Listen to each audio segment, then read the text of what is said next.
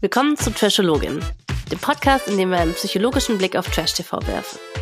Wir sind Risa, Franzi und Dina. Wir sind Psychologin und jede Woche sprechen zwei von uns über Trash-TV. Wir glauben nicht, dass Trash-TV nur ein Guilty Pleasure ist, sondern dass wir durch die Formate mit euch zusammen viel über menschliche Interaktion, soziale und romantische Beziehungen und sogar Psychologie als Wissenschaft lernen können. Ich bin Dina, ich bin Psychologin und in den letzten Jahren habe ich an verschiedenen Universitäten in der Forschung und in der Lehre gearbeitet. Und ich bin Risa, ich bin Psychologin und ich habe auch promoviert, so wie Dina, und habe aber immer nebenbei auch klinisch gearbeitet und das ist jetzt auch so mein Hauptfokus. Gerade bin ich in einer großen Klinik beschäftigt und in der psychotherapeutischen Praxis. Heute reden wir über Folge 4 von Die Bachelor. Unter anderem liefern wir die wissenschaftliche Erklärung dafür, wieso gefährliche Dates die besten Dates sind. Wir versuchen, das Strandgate einzuordnen und wir diskutieren, ob Leonie dem Bestätigungsfehler verfallen ist.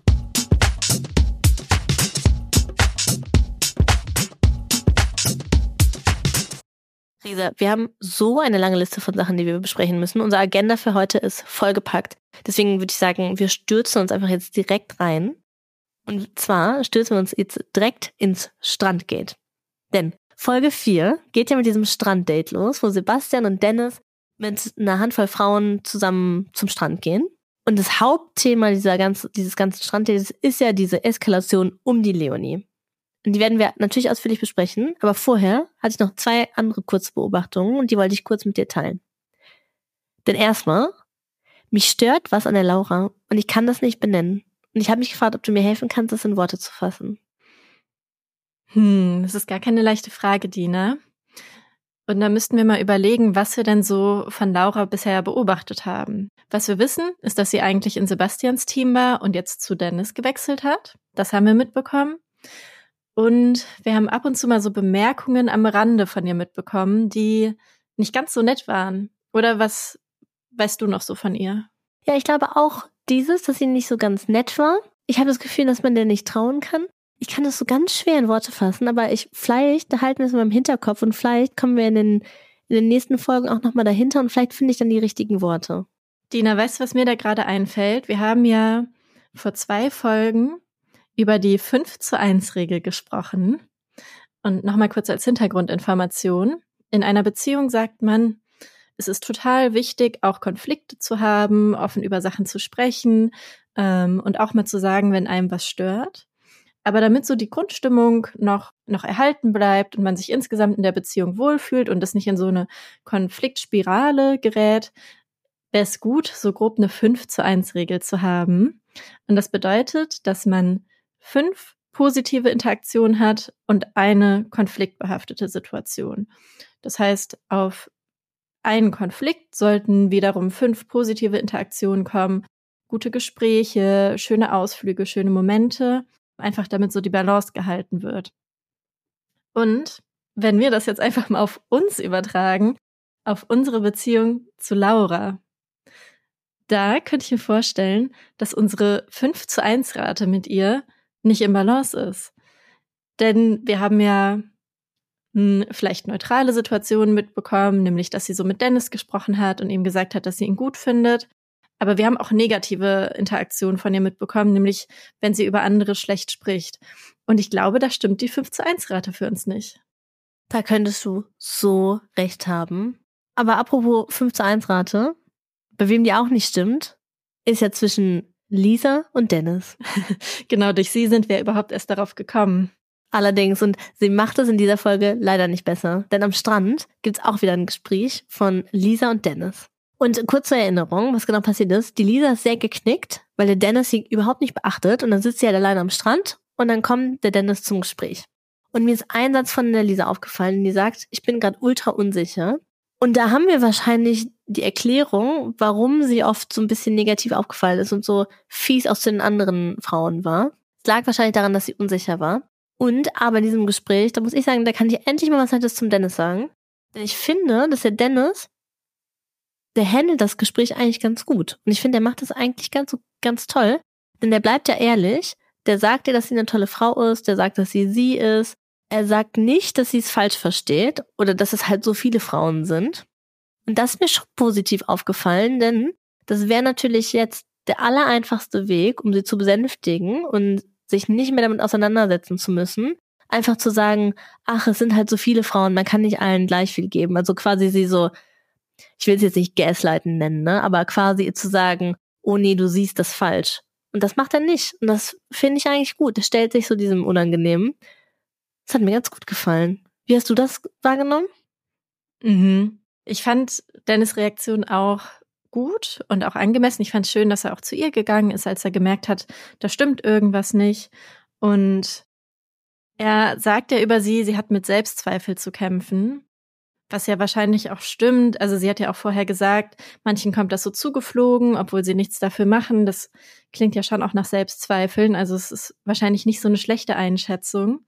Aber er bezieht es so gar nicht auf sich. Das fand ich auch total spannend. Einfach nur so als Beobachtung, dass er da total bei sich bleibt sich selber auch keine Vorwürfe macht, dass er mehr hätte zu ihr gehen sollen. Und ja auch wirklich in die Kamera dann sagt, ja, mit anderen Frauen ist einfach schon mehr Nähe da. Aber ich fand seine Reaktion total schön, total einfühlsam. Er ist auf sie eingegangen, er hat ihr diese kleine Muschel gegeben, das fand ich auch süß. Und ich muss sagen, ich kann Lisa total verstehen, dass sie in dem Moment traurig ist und unsicher ist und fand es auch gut, dass sie da mit einer anderen Frau drüber gesprochen hat. Aber in dem Moment, als es dann so aufgefallen ist quasi, weil die anderen so in der Gruppe waren.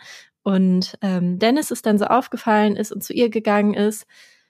Boah, da habe ich so richtig mit diesem 5 zu 1 Blick da drauf geguckt und dachte, oh nein, das ist jetzt bestimmt schon ungünstig für sie, dass es jetzt wieder so eine Interaktion ist. Also wieder, ja, ich glaube, ich habe das mit so einem richtigen Psychologinnenblick mir angeguckt weil eigentlich war es ja in dem Moment schon schön für sie, ne, dass Dennis zu ihr kam und ja mit ihr gesprochen hat. Und ich glaube, das hat schon gut getan in dem Moment. Ja, wahrscheinlich. Aber Risa, danach kommen wir zur großen Leonie-Eskalation. Mhm. Ganz kurz zur, als Hintergrund. Das ganze Leonie-Drama, das Strandgate, beginnt damit, dass der Sebastian der Leonie sein Hemd gegeben hat. Das stößt der Kim ganz sauer auf und als sie dann alle mit so, mit den Frauen in so einer Gruppe sitzen am Strand, sagt die Kim direkt, und ich glaube, das richtige Wort, was das beschreibt, wie sie das sagt, ist wahrscheinlich forsch. Ja, du klebst ihm ja auch die ganze Zeit am Arsch. Fand ich ganz schön fies. Da habe ich mich gefragt, was ist deine Einschätzung dazu? Ja, ich muss sagen, ich habe mich total gewundert in dem Moment. Mir ist die ganze Situation überhaupt nicht klar gewesen.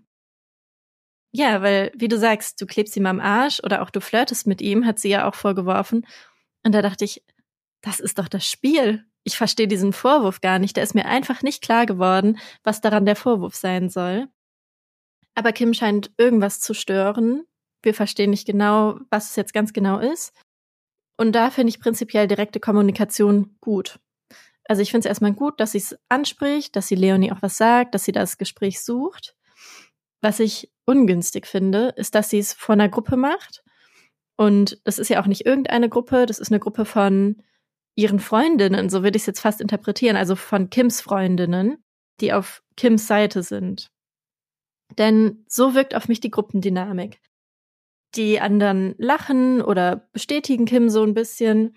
Und für Leonie ist es in dem Moment total schwierig, ja, das auch zu benennen, so diese nonverbale Unterstützung für Kim in der Gruppe zu benennen. Und was sie dann macht, ist aus der Situation herauszugehen. Und das finde ich auch so gut. Da hat sie wirklich alles richtig gemacht, in dem Moment diese Situation zu verlassen. Denn wie gesagt, es ist gut von Kim, das anzusprechen, aber mit dieser Gruppendynamik, wo Kim ihr so aus dem Nichts einen Vorwurf macht und die anderen scheinen so sehr hinter Kim zu stehen und es ist irgendwie schwer zu verbalisieren, warum das jetzt ungünstig ist in dem Moment und Leonie ist auch überrumpelt. Hm, da ist, denke ich, der einzig mögliche Move, da wirklich rauszugehen aus dieser Situation. Und ähm, ja, sich auch Unterstützung bei anderen zu suchen. Das hat sie ja auch gemacht. Und dann eskaliert das Ganze ja so ein bisschen, denn diese Unterstützung, die sie sich bei anderen sucht, das kommt nicht gut an bei Kim. Und dann passiert das, was ich eigentlich schon viel früher erwartet hätte, muss ich ehrlich sagen, denn Leonie steht so unter Druck, die kriegt so viel Gegenwind, es kam schon so viele fiese Kommentare. Und jetzt ist erst der Punkt zumindest, dass wir sehen, dass Leonie anfängt zu weinen. Ja, und ich muss dir sagen, ich kann die Leonie da total verstehen, Denn die ist, man ist ja da alleine. Da, die anderen Frauen sind ja nicht deine Freundin, auch wenn man sich mit manchen vielleicht ein bisschen besser versteht. Man kann da nicht weg, man ist da völlig gefangen. Und wenn man dann angegriffen wird und man hat keinen richtigen Verbündeten, das ist ja total, das ist ja ein total schreckliches Gefühl. Und vor allem, die Leonie ist ja nicht blöd, die hat ja schon mitgekriegt, dass sie von mehreren Seiten da angefeindet wird. Und da muss man auch nochmal ganz klar sagen, soziale Ausgrenzung, also nicht Teil von der Gruppe zu sein, das ist eines der schlimmsten Gefühle, was es gibt. Ich hoffe, ich verbreite hier keine Falschinformationen. Ich müsste das nochmal nachgucken.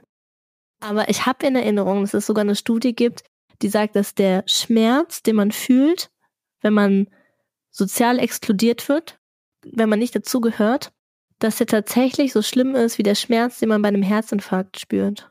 Ja, Dina, das würde total Sinn machen, denn wir sind soziale Wesen, wir sind grundsätzlich auf andere angewiesen.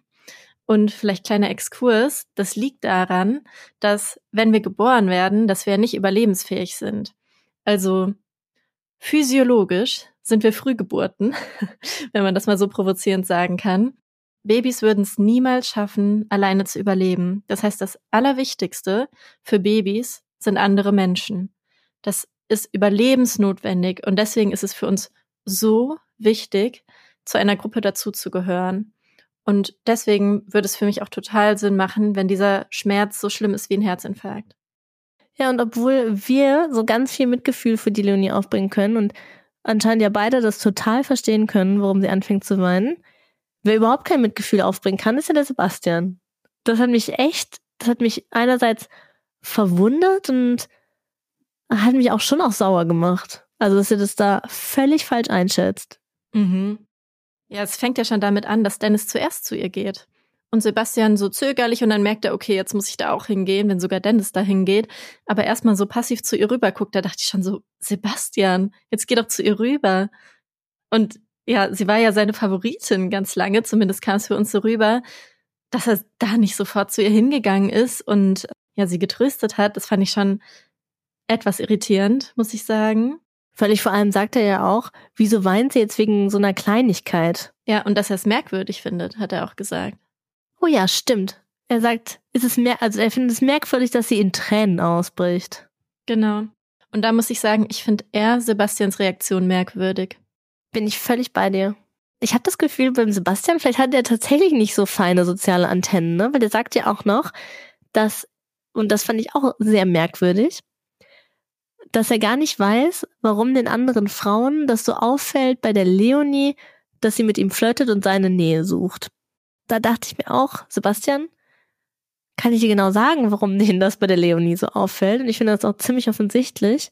Es fällt den anderen so auf und stößt ihnen so sauer auf, weil es offensichtlich auf Gegenseitigkeit beruht. Und das ist eine Dating-Show. Der ist der Bachelor. Das ist eigentlich ziemlich offensichtlich. Das sollte Sebastian schon merken. Mhm. Und Kim ist ja auch nicht die Einzige, die was gegen Leonie sagt. Denn eigentlich zeitgleich sind andere noch in der Villa, andere Frauen und sprechen auch über Leonie. Unglaublich. Und da muss ich sagen, ist mir die Gruppendynamik noch überhaupt nicht klar. Ich verstehe sie nicht. Ich würde gerne mehr davon auch sehen. Denn in der Situation ist es Larissa, die ja, man kann schon sagen, die so ein bisschen gegen Leonie schießt. Aber im Nachhinein, wollte ich nur mal kurz anmerken, sehen wir, wie Leonie und Larissa miteinander sprechen. Da ist so eine kurze Szene und da dachte ich, das ist ja, ich verstehe überhaupt nicht, sind die jetzt gut miteinander oder nicht? Das ist mir völlig unklar. Aber auf jeden Fall sagt Larissa über sie, sie ist nicht mein Typ Frau. Und ich hätte gerne, dass Sebastian meinen Typ Frau küsst. und jetzt mal ganz am Rande ohne irgendwem irgendwas aufdrücken oder unterstellen zu wollen. Diese ganze Situation in der Villa, während die anderen auf dem Date sind, die hat ja schon auch so ein bisschen queere Vibes. Und dieser Satz passt da gut rein. Aber zurück zu Larissa, die äh, sagt, Leonie ist nicht ihr Typ Frau. Meinst du, sie meinte damit, dass sie gerne nachvollziehen möchte, warum Sebastian Leonie gut findet und dass sie das so mysteriös findet? Das würde ja wieder so Richtung Thema Hexe gehen, was wir in der letzten Folge hatten. Ja, vielleicht einerseits. Ich habe das tatsächlich auch so ein bisschen interpretiert, dass ich mir gedacht habe, man kann es ja schon ein bisschen verstehen, denn wenn der Mann, den man toll findet, eine andere Frau küsst, von der man selber denkt, dass die das Gegenteil von einem selber ist, das schmälert ja dann wahrscheinlich deine Chancen, ne? Weil das dann ja vielleicht bedeutet, dass du nicht sein Typ bist. Deswegen konnte ich das schon ein bisschen verstehen, dass sie, dass sie gesagt hat, okay, wenn er jemanden küssen würde, der mir ähnlich ist, fände ich das nicht so schlimm. Okay, Dina, vielleicht habe ich das auch ganz anders interpretiert. Wie hast du es denn interpretiert? Ich dachte, sie meinte, Leonie ist nicht mein Typ Frau. Also, dass sie andere Frauen besser findet und nicht, Leonie ist nicht wie ich. Oh, das kann natürlich, ich habe das so interpretiert, aber das kann natürlich auch sein. Hm, aber ich glaube, deine Interpretation würde auch Sinn machen, denn sie sagt dann ja, dass er, dass sie zum Beispiel es besser finden würde, wenn er Freier geküsst hätte. Und die ist ja auch blond. Ich weiß nicht, ob sie dann denkt, das wäre der gleiche Typ Frau vielleicht. Ja, das kann ich mir schon vorstellen. Bei offenen Dating-Shows fällt mir natürlich schon auf, dass was sie mit gleich vom Typ her meinen, dass es da eigentlich fast immer nur um die Haarfarbe geht. Ja, ne? mhm. Ja. Ja. Könnte schon sein. Was ich dazu noch sagen muss, also diese, diese Anfeindungen gegen die Leonie, das gefällt mir wirklich gar nicht. Und ich finde, das lässt für mich auch die Larissa und vor allem auch die Kim, die am Strand so ausfällig wurde, lässt die für mich echt in so einem ganz schlechten Licht erscheinen. Und das, obwohl ich die ähm, Kim in der Folge davor, in einer der Folgen davor eigentlich noch richtig toll fand. Für mich sieht es ganz, lässt sie das Ganze in einem ganz schlechten Licht erscheinen. Was ich mich dann aber auch noch gefragt habe, die sind ja alle so maximal irritiert von der Leonie. Und ich frage mich, ob das wirklich nur Eifersucht ist oder ob vielleicht auch der Schnitt uns manche Sachen nicht zeigt. Die Daten irgendwie einen Anlass geben, die Leonie so nervig zu finden, weil das ist ja schon sehr, sehr auffällig, dass alle die Leonie ganz schrecklich finden und wir aber überhaupt nicht sehen, was man der Leonie jetzt ankreiden könnte oder zumindest ist mir überhaupt nichts aufgefallen. Was ich mich da kurz gefragt habe, das ist jetzt eine ganz wilde Theorie, vielleicht ist die Leonie die Gewinnerin, vielleicht ist sie diejenige, die am Ende gewählt wird und deswegen haben die die ganzen Situationen rausgeschnitten, wo die Anlass gibt, sie unausstehlich zu finden, weil die wollen ja eine sympathische Gewinnerin haben. Aber es wäre natürlich auch ein bisschen zu einfach, wenn die Leonie jetzt gewinnt, weil es wäre ja sowas von offensichtlich. Ja, stimmt. Wir haben ja am Anfang mal gesprochen, dass die Studien zeigen, die, die das erste Date hat, die gewinnt eigentlich gar nicht unbedingt, sondern so von den Studien her ist es die, die in der sechsten Folge ihr erstes Einzeldate hat. Da warten wir ja immer noch drauf.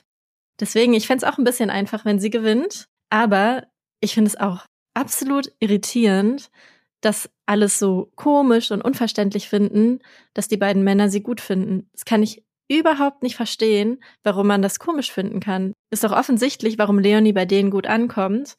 Und das ist mir einfach ein Riesenrätsel. Und ich habe da auch schon öfter gedacht, ob da vielleicht irgendwas vom Schnitt her nicht stimmt. Es könnte natürlich auch sein, dass sie nicht unangenehme Szenen von Leonie rausschneiden, sondern dass generell über alle Frauen mal hier und da was Negatives gesagt wird und dass wir nur das Negative über Leonie hören, dass es so ein bisschen überspitzt ist. Weiß ich natürlich nicht. Aber ich habe auch schon gedacht, irgendwas passt da nicht zusammen. Ich glaube, uns fehlen Informationen. Ja, andererseits, man darf natürlich auch nicht vergessen, dass Eifersucht ein starkes Gefühl ist und mhm. dass die Leonie alle maximal wahrscheinlich abfuckt, dadurch, dass sie so einen Favoriten-Status beim Sebastian hat und ich glaube halt jetzt, was es einfach noch schlimmer macht, ist, dass der Dennis ja auch offensichtlich gemacht hat, dass er die auch toll findet, ne? Mhm. Also noch schlimmer kann es ja eigentlich nicht sein mhm. für die anderen. Vielleicht ist das tatsächlich der Grund, warum die alle so sind. Könnte auch sein. Und in ja. der Folge haben ja auf jeden Fall andere Frauen jetzt auch die Chance aufzuholen, denn es gibt ja mal wieder Einzeldates. Allerdings, und Risa, jetzt kommt der Moment, auf den wir alle gewartet haben. Vielleicht nicht alle, aber ich auf jeden Fall. Denn wir reden über die Einzeldates, die gefährlichen Einzeldates und die Einzeldates, wo das Adrenalin nach oben geht und wo wir schwitzige Hände kriegen, wo das Herz schneller schlägt. Und das sind die besten Dates. Und ich glaube, RTL weiß, dass das die besten Dates sind. Und deswegen bauen die die auch immer wieder diese gefährlichen Dates in die Show ein. Denn wissenschaftlich gesehen macht das Sinn, so ein Date zu gehen, wenn man möchte, dass sich zwei Leute ineinander verlieben. Und ich erkläre dir und den Zuhörerinnen jetzt ganz genau wieso. Und davor müssen wir einen kleinen Schritt zurücktreten und über Emotionen sprechen. Wahrscheinlich haben die meisten eine Idee, was eine Emotion ist. Aber das theoretisch und psychologisch zu definieren, das ist gar nicht mal so leicht. Denn in der Psychologie kann man sagen, da sind Emotionen so unmittelbare, spezifische Reaktionen zu dem, was um uns herum in der Welt passiert. Und Emotionen beantworten die Frage, wie fühlst du dich? Was da ganz spannend ist, oft, wenn man es jemanden fragt, sagt die Person, ich fühle mich gut oder schlecht. Aber gut und schlecht sind natürlich keine Emotionen. Passende Antworten auf die Frage wären halt eher fröhlich, aufgeregt, traurig, gestresst oder relaxed zum Beispiel. Aber Risa, ich habe mich gefragt, was wird denn in der Psychotherapie gesagt, was Emotionen sind? Und was gehört zu einer Emotion? Welche Prozesse gehören zu einer Emotion? In der Psychotherapie gibt es verschiedene Prozesse, die zu einer Emotion gehören. Natürlich einmal das Gefühl, also die Emotion selber. Und das Zweite, was dazu gehört, ist die Körperreaktion, die dann auf das Gefühl folgt. Also zum Beispiel, ich habe Angst, Körperreaktion ist, mein Herz fängt an zu rasen. Dann der dritte Prozess, den man noch betrachtet, sind die Gedanken oder Kognitionen, könnte man sagen. Das heißt, alle Gedanken, die die Angst verursachen oder die auf die Angst folgen. Und das vierte, was man sich angucken kann, ist die Handlung, die dann daraus erfolgt. Und man sagt diese vier Sachen, also Gefühle, Gedanken, Körperreaktion und Handlung, die bedingen sich alle gegenseitig und beeinflussen sich alle gegenseitig. Ja, Risa, spannend, dass du das sagst, denn ich habe tatsächlich nochmal in unserem ganz alten Psychologie-Textbuch aus der Uni nachgeguckt, wie da denn äh, Emotionen definiert werden und welche Prozesse dazu gehören. Und die sagen eigentlich quasi genau das Gleiche. Ich gebe es nochmal wieder. Aber es ist eigentlich, was du gesagt hast, nur komplizierter ausgedrückt. Denn da wurde nämlich auch gesagt, es gehören drei ganz wichtige Prozesse zu Emotionen. Nämlich erstens die subjektive Beurteilung, also die Emotion, die man fühlt. Dann zweitens eine physiologische, also so eine körperliche Reaktion oder, oder Veränderung, die der Emotion folgt. Also sowas wie schnellerer Herzschlag oder schwitzige Hände. Und dann drittens die kognitive Beurteilung, also was wir glauben, woher die Emotion kommt. Aber in welcher Reihenfolge kommen halt diese drei Prozesse? Das ist eine ganz wichtige Frage, denn allgemein würden wahrscheinlich die meisten Menschen sagen, dass wir erst eine Emotion fühlen und dann eine körperliche Reaktion darauf folgt. Also zum Beispiel, dass wenn wir durch den Wald laufen, dann sehen wir so einen Grizzlybär, dass wir dann halt erst Angst kriegen und dann unser Herz schnell anfängt zu schlagen. Also kurz gesagt, die Emotion führt zur körperlichen Reaktion. Ja, Dina, das ist spannend, dass du das so sagst, weil in der Psychotherapie sagt man, dass sich beides gegenseitig bedingt. Das heißt, es stimmt schon, was du gerade gesagt hast, die Emotion führt zu Körperreaktion, aber dass auch Körperreaktionen zu Emotionen führen. Ja, ganz genau. Die wissenschaftliche Forschung, die fragt sich nämlich auch, ist das wirklich so, dass erst die Emotion kommt und dann die Körperreaktion? Und es gibt da verschiedene Theorien, nämlich einmal, wie du sagst, dass es, dass beides gleichzeitig kommt. Und dann aber auch die Theorien, die sagen, dass man eigentlich erst die körperliche Reaktion hat, also erst das Herz schnell schlägt, sich die Menschen dann fragen, woran das liegen könnte, sich dann eine Erklärung suchen und dann die Emotion fühlen. Also jetzt am Beispiel vom Grizzlybär würde das bedeuten, Grizzly kommt, Herz schlägt, du siehst den Grizzly und denkst, dass sein Herz wohl wegen der Angst schnell schlägt und zack, fühlst du die Angst. Aber das ist natürlich nicht immer so offensichtlich wie bei dem Grizzlybär im alltäglichen Leben ist es vielleicht nicht immer so klar, warum man sich jetzt genau erregt fühlt. Und weil es nicht immer so klar ist, kann es halt auch dazu führen, dass man die falsche Sache als Ursache für seine Emotionen aussucht. Und genau das besagt im Kern die Theorie von Schachter und Singer, Misattribution of Arousal oder auf Deutsch die Fehlattribution von Erregung. Und damit sind jetzt nicht zwingend sexuelle Erregungszustände gemeint. Die Theorie, die wurde ganz oft getestet in hunderten von Experimenten, aber auch in einem ganz tollen von Dutton und Aaron. Ein wunderschönes Experiment und das ist eins von meinen allerliebsten. Und zwar haben die nämlich eine Gruppe von Männern als Versuchspersonen eingeladen. Ich weiß gar nicht genau, wo das war, aber um sich das bildlich vorzustellen, sagen wir einfach mal, das war irgendwo im australischen Dschungel. Und dort hatten die zwei lange Brücken. Eine feste Steinbrücke und eine wilde, schwingende Hängebrücke. Und die Hälfte der Männer, die mussten über die Steinbrücke gehen und die andere Hälfte über die Schwingbrücke. Und am Ende der Brücke wurden alle Männer von einer weiblichen Wissenschaftlerin aus dem Team empfangen und die hat ihnen noch einen Aufklärungsbogen zur Studie mitgegeben und die hat ihnen außerdem so mit einem Augenzwinkern heimlich so einen Zettel zugesteckt mit ihrer privaten Telefonnummer. Und die Männer dachten, die machten einen Move aber tatsächlich hat die das bei allen Männern gemacht und es war Teil des Experiments. Denn die haben dann geschaut, wie viele Männer rufen die Wissenschaftlerin an. Und tatsächlich haben die Männer von der Schwingbrücke viel, viel öfter angerufen. Und die Erklärung dafür ist natürlich, dass die auf der Schwingbrücke einfach viel mehr Angst hatten. Denen hat das Herz gepocht, die hatten schwitzige Hände, aber die haben diese körperlichen Anzeichen fehlinterpretiert und dachten, das läge wohl in dieser Wissenschaftlerin und nicht an der Brücke. Das heißt also, wenn die beim Bachelor Dates veranstalten, die gefährlich sind, die Angst machen, wo das Herz schlägt und wo die Hände schwitzig werden, dann ist die Chance hoch, dass der Bachelor und seine Datepartnerin diese körperlichen Symptome der falschen Ursache zuordnen und dann denken, sie wären einfach verliebt und erregt wegen der anderen Person und nicht, weil sie gerade aus einem Flugzeug springen. Und das ist so schlau, dass sie es so machen, denn die Show lebt ja davon, dass sich alle verlieben. Und die Leute müssen sich verlieben. Also schlau, dass sie diese Dates machen.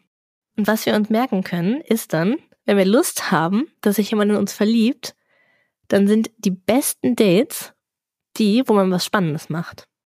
Das muss halt nicht immer ein Fallschirmsprung sein. Es kann auch sowas sein wie Achterbahn fahren im Freizeitpark oder auf so einer Kirmes oder einen Horrorfilm schauen. Oder vielleicht auch sowas wie zusammen schwarz fahren. So habe ich nämlich meinen Partner überzeugt. Funny Fact. Ja, Dina, jetzt verstehe ich auch, warum du bei den allerersten Dates gerne das Helikopter-Date gehabt hättest, denn das entspricht ja auch total dieser Studie. Und ich finde es wirklich interessant, was du da so für erste Dates vorschlägst. Es ist eine sehr, sehr gute Information. Ich will immer nur mit meinen Dates reden. Wie ultra langweilig ist das denn? Und ich bin ganz froh über deine Tipps. Ja, man sehr gerne. Das sind ja nicht meine, das sind die aus der Wissenschaft. Kannst du dich daran erinnern? Also eigentlich hättest du es schon wissen müssen, denn eine der ersten Klausurfragen, die uns jemals gestellt wurden, als wir zusammen den Bachelor gemacht haben, war, welches Date solltet ihr mit eurem Schwarm machen? Anhand der Wissenschaft. Weißt du es noch? Das war in unserer ersten Klausur, die wir jemals geschrieben haben. War das eine Frage? nee, aber ich erinnere mich noch an die Studie, die kannte ich auch noch. Die habe ich auch geliebt. So spannend. Allerdings. Psychologie in Action.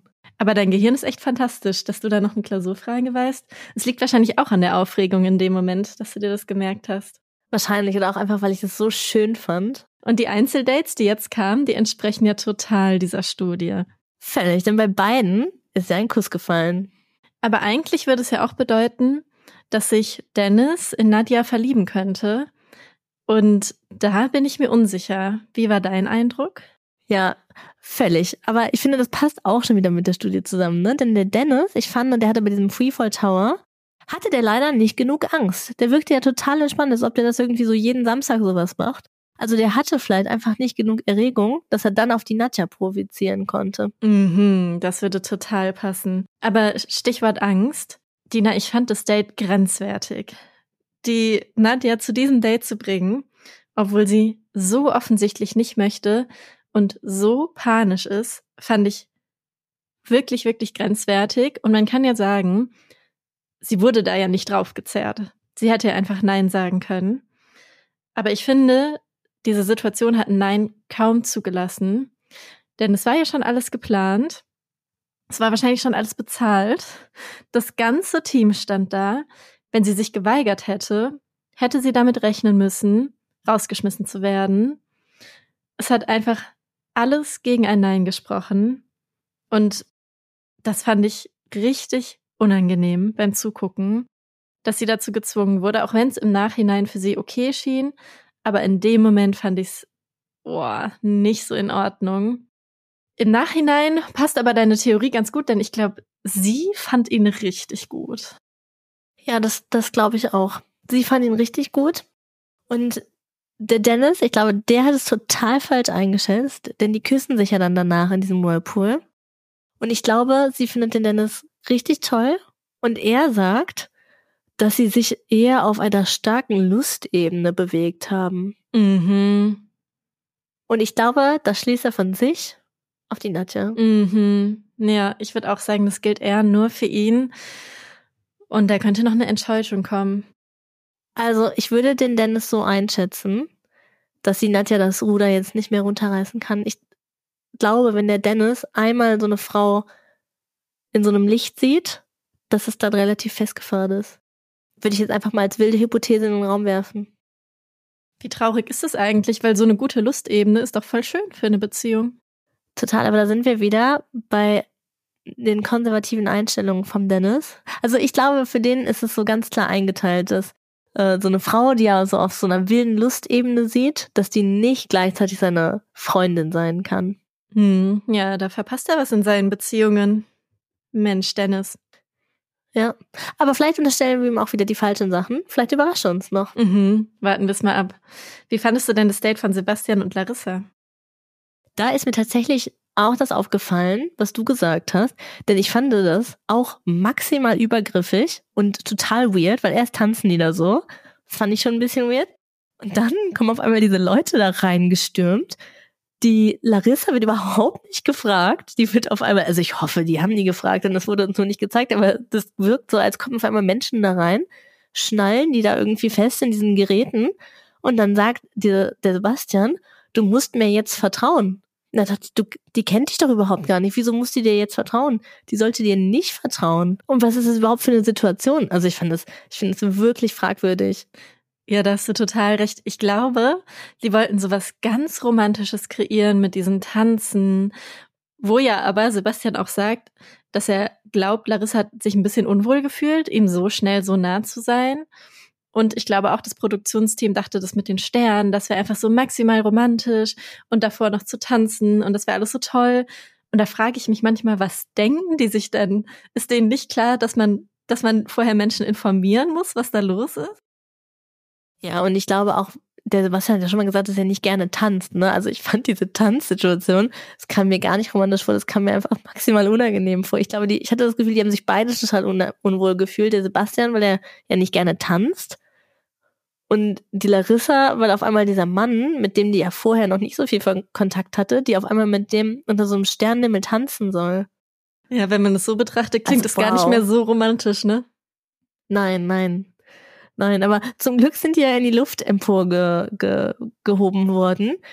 Denn das heißt, es gibt immer noch eine Chance für die. Und ja, durch die wilde psychologische Theorie, über die wir gesprochen haben, gibt es trotz diesen ganzen cringen Momenten doch noch eine Chance, dass sie sich tatsächlich ineinander verlieben. Ja, und es funktioniert in dem Moment auch, denn da küssen sie sich und später küssen sie sich nochmal. Und da fragt Sebastian die Larissa nach Konsens. Das heißt, er fragt sie, bevor er sie küsst, ob er sie küssen darf. Und da dachte ich, Mensch, Sebastian, das ist ja ganz toll, dass du das hier machst. Finde ich richtig gut. Gutes Vorbild. Vielleicht ein bisschen spät. Hätte auch beim ersten Kuss schon passieren können, aber immerhin. Oder als er ein wildes Team von irgendwelchen Fremden instruiert hat, sie in irgendwelche Geräte festzuschnallen und sie dann aus der Kuppe von einem Gebäude zu heben.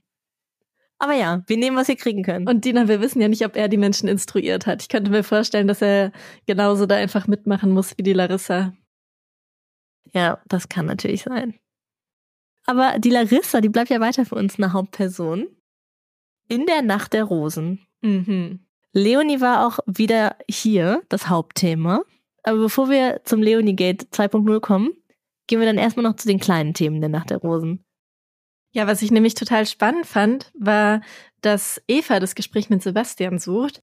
Und Eva ist uns ja schon in den letzten Folgen so positiv aufgefallen. Und hier fand ich das Gespräch so toll. Ich fand es wieder so schön, wie Eva sich verhält und was sie sich überlegt hat. Nämlich, sie sagt eben ganz klar, aber auch ganz liebevoll, was sie von ihm braucht, um sich ein bisschen sicherer zu fühlen. Das heißt, sie fühlt sich unsicher, vielleicht kommt da ja auch ein bisschen Eifersucht hoch, aber es wirkt sich ganz anders aus als bei den anderen Frauen, nämlich gar nicht, dass sie gegen andere schießt oder irgendwie extrem was fordert oder so, was auch eine unangenehme Situation kreieren würde oder könnte.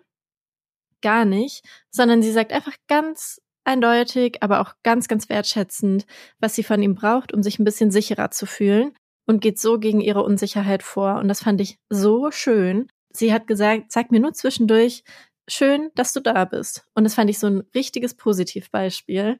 Und Sebastian reagiert ja auch an sich ganz gut darauf und merkt auch, ja, dass es charakterlich gut passt und sagt aber auch, dass es optisch eigentlich nicht so sehr für ihn passt dass es emotional aber passen könnte. Und weißt du, an wen ich da gedacht habe, Dina? An seine Mutter. Denn die hat ja am Anfang gesagt, dass er bitte mal weniger auf die äußeren und mehr auf die inneren Werte achten soll. Und da dachte ich, Mensch, Sebastian, das ist der Moment, zurückzudenken an deine Mama. die hat ihn echt reingerissen, ne? ja, ich finde, sie uns das gesagt hat. aber die hat ihm schon einen guten Tipp gegeben und den sollte er sich jetzt unbedingt zu Herzen führen. Da bin ich bei dir. Und was mir auch noch aufgefallen ist, sind ähm, Lisa und Dennis. Und auch da muss ich wieder sagen, fand ich wirklich toll, wie Lisa sich verhalten hat, denn sie hat sich vorgenommen, ihm Fragen zu stellen. Und da kreiert sie eine richtig schöne und vertraute Situation. Und da wir ja ihre 5 zu 1 Rate beobachten, würde ich sagen, sie zieht diese 5 zu 1 Rate wirklich sehr, sehr nach oben. Sie hat ja jetzt schon beim Rugby sich so richtig gut angestellt und war ganz motiviert und es ist positiv aufgefallen und jetzt kreiert sie hier so eine schöne Situation. Das heißt, bei dem, was wir so im Fernsehen jetzt sehen können von den Szenen her, ist jetzt bei 2 zu 1. Nicht schlecht, Lisa. Wer seine 5 zu 1 Rate aber nach unten zieht, ist die Leonie.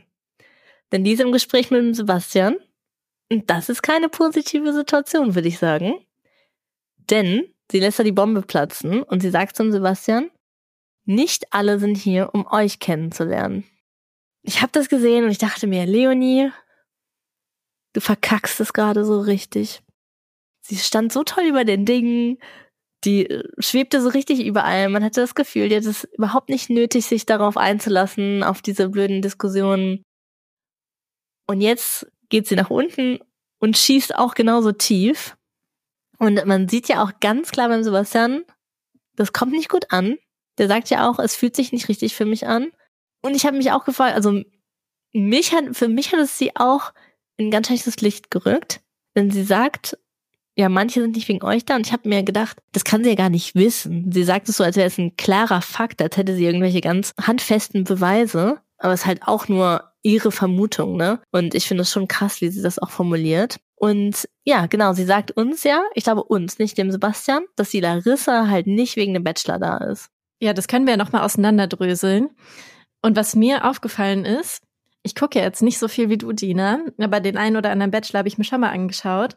Und gefühlt passiert es doch in jeder Show, dass gesagt wird, die Teilnehmenden sind nicht für den Bachelor oder die Bachelorette da, oder? Dieser Vorwurf ist doch der Klassiker. Mhm.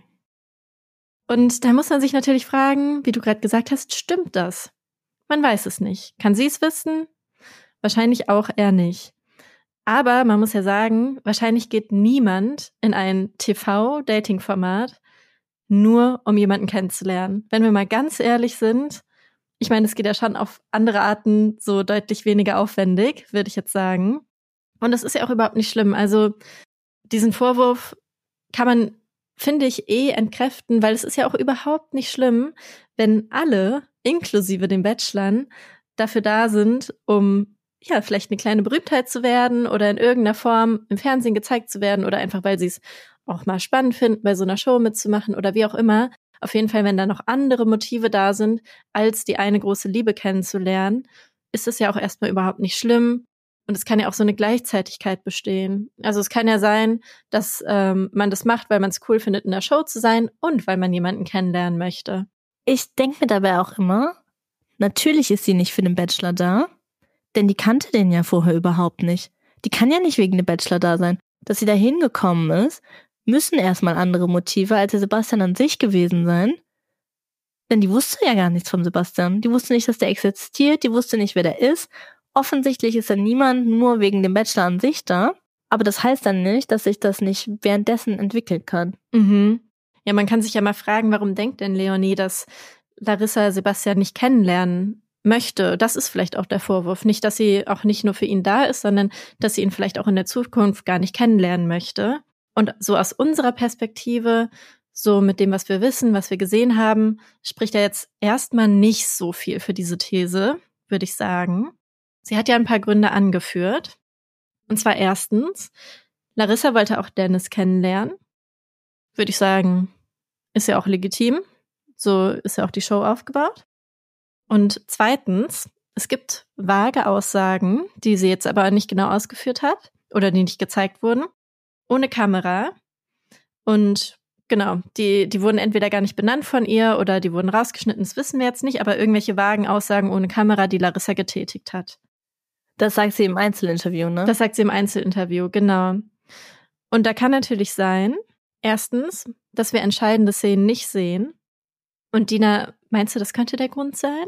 Ja, also das könnte natürlich so sein, ne? Denn wir sehen ja dann diese, diese Szene von der Larissa auf dem Klo oder wir hören diese Szene von der Larissa auf dem Klo, wo sie auf einmal eine ganz andere Stimmfarbe hat und so richtig fies und mies zu, ich glaube, Laura D., die leider ja auch in unserem Ratio nicht ganz so gut aus, ausfällt, sagt, der fordert mich heraus und dem will ich so richtig sein Ego klein trampeln. Ich glaube, das sagt sie über den Dennis.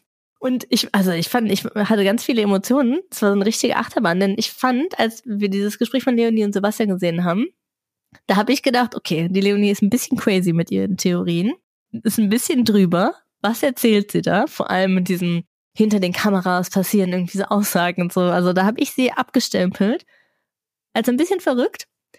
Aber dann kommt schon mal diese Klo-Szene und die wirkt ja dann tatsächlich doch so, als würde es halt nicht nur eine Seite von der Larissa geben und als würde uns vielleicht doch tatsächlich nur so eine Seite von der Larissa gezeigt werden vor der Kamera und als würde es dann noch eine ganz andere geben, die wir nicht sehen, auf die die Leonie sich bezieht. Und dann wirkt die Leonie auf einmal doch nicht mehr so crazy. Mhm, ich fand diese Klo-Szene auch total spannend. Denn so würde ich auch sagen, gibt sich Larissa jetzt nicht gegenüber den Männern. Da ist sie ja eher so ein bisschen zurückhaltend und wiegt ihre Worte auch ganz genau ab. Und davor war ja die Szene, dass Dennis sie wohl angemacht hat und sie davon so ganz irritiert war und sie das scheinbar wütend gemacht hat, aber vor ihm hat sie es nicht so gezeigt. Und dann auf dem Klo hat sie es so richtig rausgelassen. Da dachte ich, Mensch, da sieht man wirklich nochmal so eine Badass-Seite von ihr. Denn sonst zeigt sie sich ja eher wie so eine, ja, so ganz klassisch, zurückhaltend, ähm, so, so ganz professionell. Professionell, oh ja, und ein bisschen undurchschaubar, würde ich auch sagen. Genau, also ich meine, Menschen sind vielseitig und alle Menschen haben ganz viele Seiten. Das heißt nicht, dass die eine Seite gespielt ist oder so gar nicht. Also es können viele Seiten nebeneinander stehen. Und ja, da haben wir auf jeden Fall eine andere Seite ähm, von Larissa gesehen. Aber die sind, das war jetzt natürlich nicht die Seite, die Leonie angesprochen hat, würde ich sagen, oder das waren nicht die Aussagen, die Leonie meinte. Aber es spricht natürlich schon so ein bisschen für unsere erste These, nämlich erstens, dass wir entscheidende Szenen nicht sehen.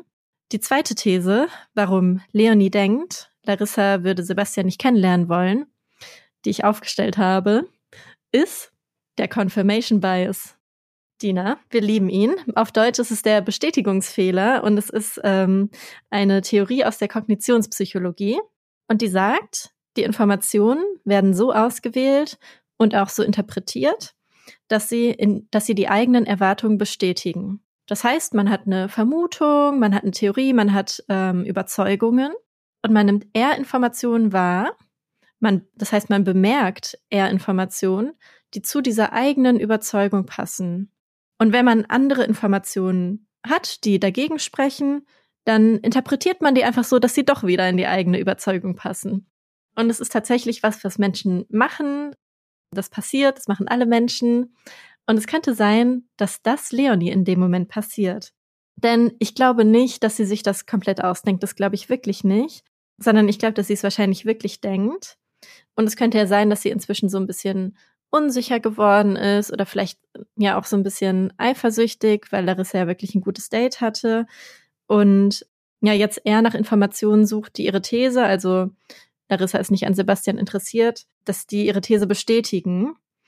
Und diese Informationen sind zum Beispiel, dass Larissa Dennis mal interessant fand, aber sie sieht dann eher nicht die Informationen, die gegen ihre Theorie sprechen. Und zwar, dass Larissa Sebastian geküsst hat. Das spricht ja ganz klar gegen ihre Theorie, dass Larissa kein Interesse an ihm hat. Larissa spricht auch aus, dass sie Interesse an Sebastian hat. Ich finde, das spricht auch gegen äh, Leonis Theorie. Und es könnte ja auch, eine Erklärung könnte ja auch sein, dass Larissa sich eventuell noch etwas distanziert zeigt, so aus Angst, verletzt zu werden. Also das könnte ja auch eine Erklärung für ihr Verhalten sein. Das heißt, wir sehen, es gibt so verschiedene Informationen, es gibt verschiedene Interpretationen und Erklärungen. Und der Confirmation Bias, also der Bestätigungsfehler, der führt dann dazu, dass man eine Theorie hat und nur die Informationen sucht, die dazu passen. Und das wäre so die zweite Erklärung, warum ähm, warum Leonie diese Hypothese aufstellt und da so fest daran glaubt und sie Sebastian auch noch mitteilt. Und dann kann man sich natürlich fragen, punktet sie damit bei Sebastian? Und du hast ja schon gesagt, ganz klar nein. Und ich fand seine Reaktion fast ein bisschen überraschend, Denn er scheint das ja inhaltlich wirklich gar nicht zu glauben. Und er interpretiert es komplett so, als ob sie das mit der Intention macht, sich in ein gutes Licht zu rücken. Das ist für ihn ganz eindeutig. Und da habe ich mich gefragt, warum ist das denn für ihn so eindeutig? Warum wird er da scheinbar so fast gar nicht verunsichert? Warum steht Leonie, die ja seine Favoritin für uns zumindest äh, war, warum steht die plötzlich in so einem schlechten Licht da bei ihm? Und wahrscheinlich, weil das für ihn die bessere Alternative ist, weil er es nicht glauben will. Und ich könnte mir vorstellen, sie hat ihm ja nur so vage gesagt, es gibt da Menschen, die nicht an dir interessiert sind. Sie hat Larissa ja nicht genannt beim Namen, nicht vor ihm zumindest. Und wahrscheinlich wäre es für sie noch ungünstiger gewesen, wenn sie direkt über Larissa gesprochen hätte. Denn Sebastian mag Larissa. Er hatte gerade ein gutes Date mit ihr. Und es das heißt, er muss sich dann entscheiden, glaubt er Leonie, was ihm ein schlechtes Gefühl gibt und ihn traurig machen würde, oder diskreditiert er Leonie die Quelle der Information, lieber, um ihr nicht glauben zu müssen. Und dafür entscheidet er sich, wahrscheinlich unbewusst, und das führt dazu, dass Leonie eine schlechtere 5 zu 1 Rate hat und ich würde sagen, jetzt am Ende der Folge nicht mehr seine Favoritin ist. Babam. Ja, so schnell kann es gehen mit der Leonie. Aber ich finde das ja so spannend, dass du den Confirmation Bias anbringst. Und wenn du das gerade nochmal so erklärt hast, habe ich mich kurz ein bisschen ertappt gefühlt und ich habe jetzt ein bisschen Angst, dass ich vielleicht auch dem Confirmation Bias zum Opfer gefallen bin.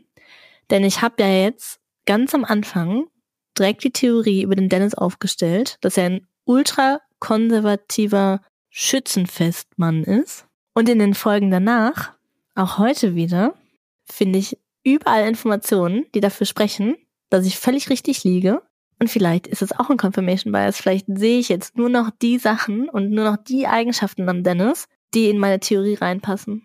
Dina, du hast auf jeden Fall den Confirmation Bias, denn wir haben alle den Confirmation Bias.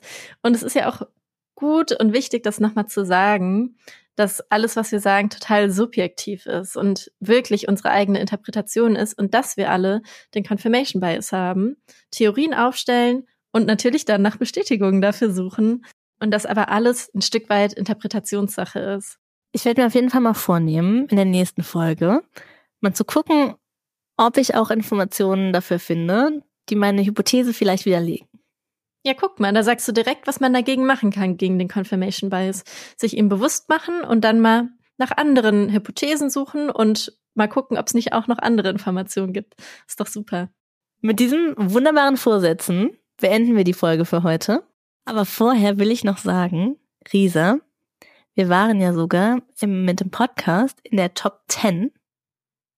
Unglaublich. Unglaublich. Ihr könnt euch nicht vorstellen, wie sehr wir uns darüber gefreut haben, wie unfassbar aufgeregt wir darüber sind. Und ich muss die ganze Zeit daran denken, wie wir vor nicht mal drei Monaten hier gesessen haben und in 48 Stunden, also kein Teil, keine Übertreibung, wir haben 48 Stunden lang an dieser ersten Episode rumgedoktert und die rumgeschnitten, weil wir wissen ja tatsächlich überhaupt nicht, was wir hier machen.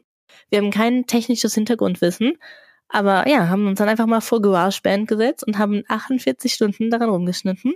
Und jetzt Monate später sind wir in den Top 10. Und das ist natürlich der Hammer. Und das liegt ja auch daran, dass ihr uns alle fünf Sterne gegeben habt und uns abonniert habt und uns zugehört habt. Danke dafür. An alle, die uns noch keine fünf Sterne gegeben haben, bei Apple oder bei Spotify oder einen Daumen oben bei Podimo. Wir würden uns riesig freuen, wenn ihr das noch macht. Klickt unbedingt auch auf Abonnieren.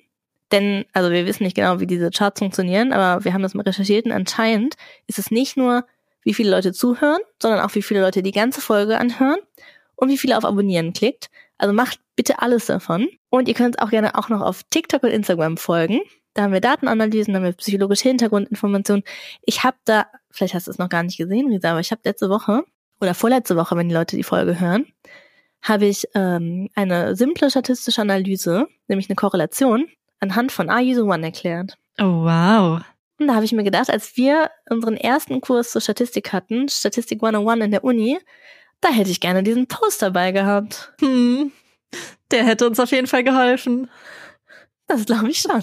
Also schaut da gerne mal vorbei und dann sehen wir uns nächste Woche. Bis nächste Woche, Dina. Bis nächste Woche. Das war Trashologin. Alle Aussagen in diesem Podcast sind nur unsere persönlichen Meinungen, die auf kurzen Fernsehausschnitten basieren. Wir stellen hier viele Vermutungen an, aber nichts davon sind unbestreitbare Fakten. Es könnte auch alles ganz anders sein. In der Psychotherapie kann man keine Ferndiagnosen stellen. Deswegen ist auch nichts, was wir hier sagen, einer Diagnose gleichzusetzen. Wir geben in unserem Podcast manchmal Tipps und Ideen, was ihr ausprobieren könnt, aber der Podcast ist keine psychologische Beratung und wenn ihr das Gefühl habt, ihr braucht psychologische Unterstützung oder Psychotherapie, dann ruft bei der Terminservicestelle 116 117 an.